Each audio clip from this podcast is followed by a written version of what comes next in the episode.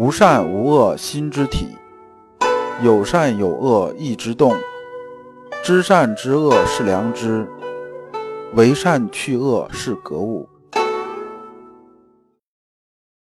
各位同道，大家好，我是老刘刘长志。您现在在收听的是由老刘播讲的《传习录》通俗讲解。老刘说心学，带您领悟心学入世的智慧。各位同道，大家好。今天我们继续讲解《传习录》，今天的题目是“七情与良知”，对应的《传习录》章节是二六九、二七零。我们看原文：二六九问：“知譬日，欲辟云，云虽能蔽日，亦是天之一气何有的？欲意莫非人心何有否？”这个问题啊，问的很有意思。是说呢，我们的知啊，就像太阳一样，就说这里边说良知就像太阳一样。那么呢，这个欲呢，这里边指私欲，私欲就像云彩一样，天上啊是总有云彩在飘来飘去的。那么云彩经常会把太阳挡住，就说私欲啊，是不是也经常会把我们的良知挡住呢？说按照这种说法呢，那好像这个私欲存在也是合理的事情啊。我们看先生怎么说的。先说啊，喜怒哀惧爱恶欲啊，就是七情嘛。说七情啊，是人心里面都有的，但呢，要认得良知明白，就是说这个东西啊，你还是要良知能把这个七情看明白的。那么这部分呢，我就用白话说一下，说这个七情里边呢，我们讲呢，凡是没有过的，就是你这个事情没有超出妥当这种限度的话，都不算什么大问题。那么这里边这七情呢，也是啊良知这种作用，一旦过了呢，就起啊执着之心呐，哪怕是喜爱之情啊，也是私欲。我们说啊，喜怒哀乐这种事情啊，就这种情绪呢，这种涌动呢，只要是人他都有，不是说啊，这个我们修到最后把七情都修没了，那我就得到了，不是这样子的。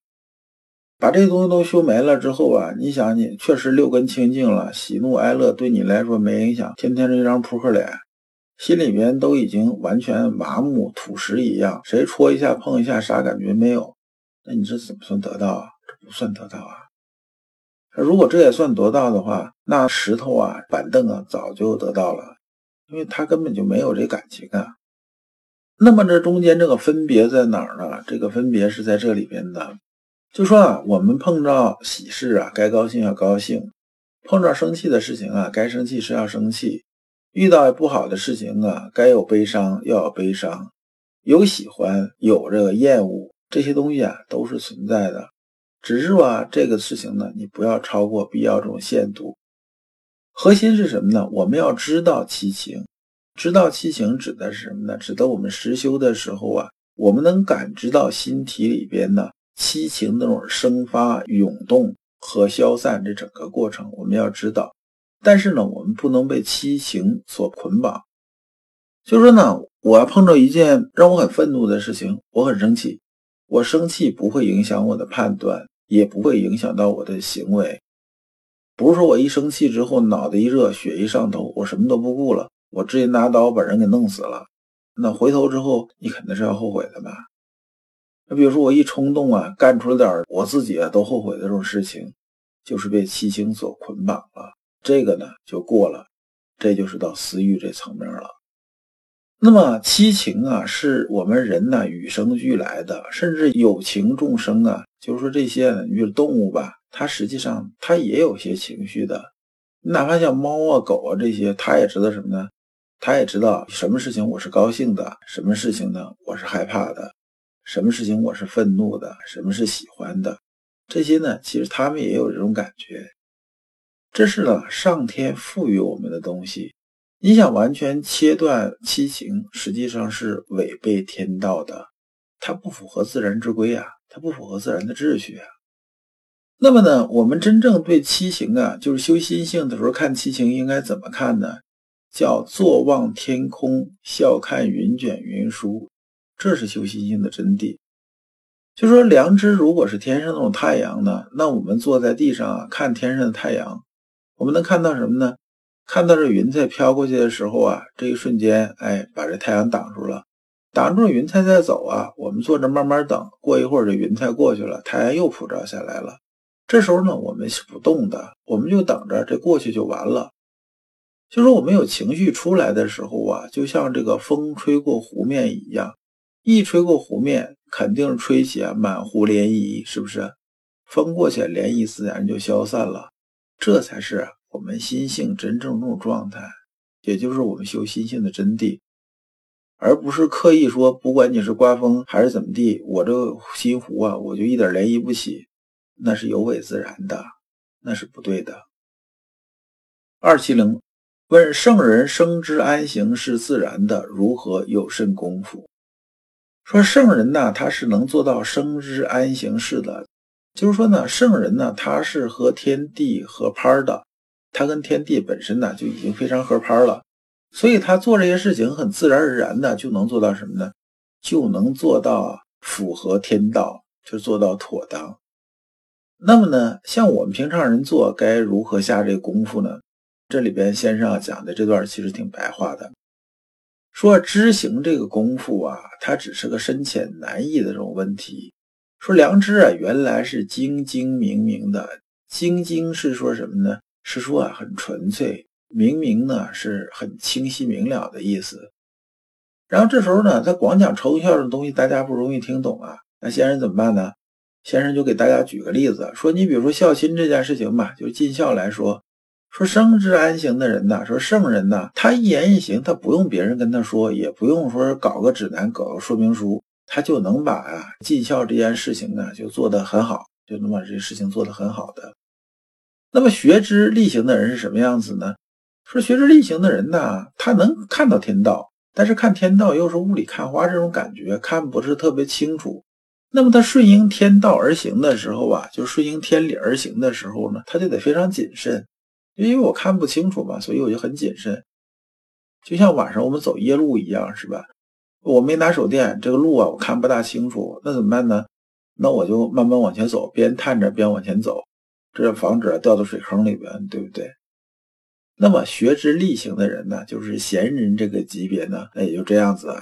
就是说呢，哎，我随时啊，我很关注啊，这家里边这个亲人呐，就是这个老父亲吧，随时关注老父亲这种反应。比如这顿呢，哎，我老父亲做这个菜过去之后，发现老父亲吃的时候有皱眉头，那因为什么呢？是不是菜太硬了，他咬不动呢？还是说这个味道太重了，他不适合呢？还是怎么地？那么呢，我是问一下也好，体会一下也好，那我下次我就注意了，我就不这么做了。那么只有这样呢，才能啊尽良知尽孝啊。那么到困之免行的人呢，这种人呢是属于什么一个状态呢？他完全看不到天道，他只能啊就是这个妖兽不二，修身以四之。虽然呢也是啊尽着良知啊去尽孝，但是因为啊有私欲这种遮挡啊，就是说天理啊不能完全看得清楚。所以呢，他就不得不什么呢？不得不啊，比别人呢更用功夫、更下功夫来做这件事情，才能做到啊孝心这件事情做得很好。那么这里面啊圣人呢，虽然是生之安行，但是呢，因为到圣人这高度的时候，反而啊心有敬畏的，他反而做事情很谦恭，就是说他不会想当然。那么他做的什么呢？就是尽量是下功夫，不会那种啊很自满那种状态，就不是这样子的。那么反过来，这些困之免行的人呢，他偏偏要做生之安行的事儿。那怎么说呢？差不多啊，就是这个下士闻道，大笑之啊，就这种状态。说有人跟他说啊，说天道是这样子，他有点笑。我说天道怎么可能是这样子呢？那我觉着你在那儿胡扯呀？你又忽悠我，怎么怎么地，就讲这些了。其实就是无知者无畏啊，就这种状态。所以呢，这事情无知者无畏啊，啥事都想当然，觉着哎，我这么做就是对的。最后结果呢，你就是说什么呢？你不肯下功夫，又觉得自己是对的，那你只能离天道越来越远，离良知啊越来越远。反而做很多事情是什么呢？好心的办糟糕事儿。我本来啊是想对你好的，结果我在伤害你。